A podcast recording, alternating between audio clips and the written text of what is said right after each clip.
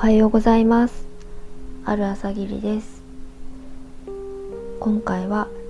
樋口塾企画のポッドキャスト推し会の録音をしています。私の推し会は発案者ラッキーさんのポッドキャスト「春沢のつぶやき」の行動しなければ世界は1ミリたりとも動かないの回です。このポッドキャストの中で出口治明さんのリベラルアーツのオーディブオーディブルの本を読まれているという話も触れていらっしゃってちょうど私もオーディブルで同じ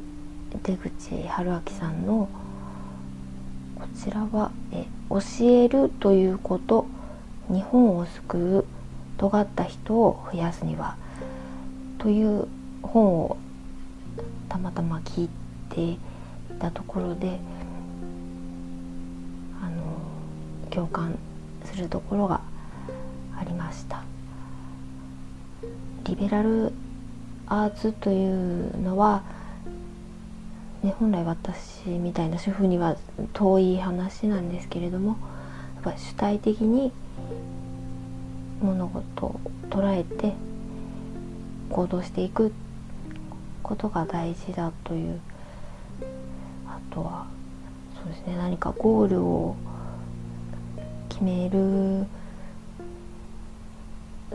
でこう進めていくというのはこう今回のようなこう樋口塾の企画読書会もポッドキャスト司会もそうですし、ね、そういうのをあやなるさんとか、まあ、ラッキーさんもあと皆さんも行動でこ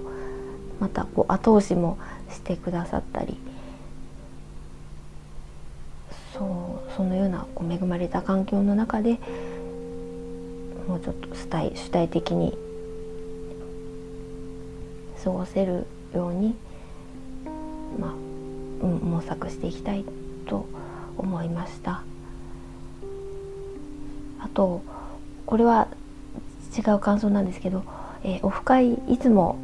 ちょっとうちリビングで普段会話しないのに急にあのリビングで母親がねパソコンに向かって喋ってウキウキしてたらびっくりされるんでなかなかオフ会参加できないんですけどあのラッキーさんが古典ラジオのあのオフ会の総監督次が見つからないって多分おっしゃってたのの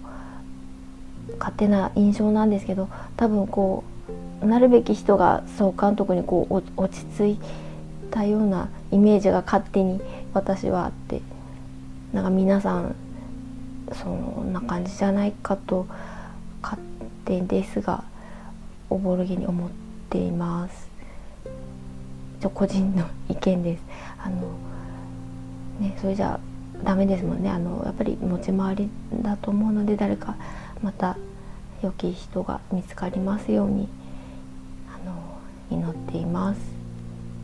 取り急ぎ今日の録音はこちらで失礼します。皆さんいつもありがとうございます。元気でお過ごしください。失礼します。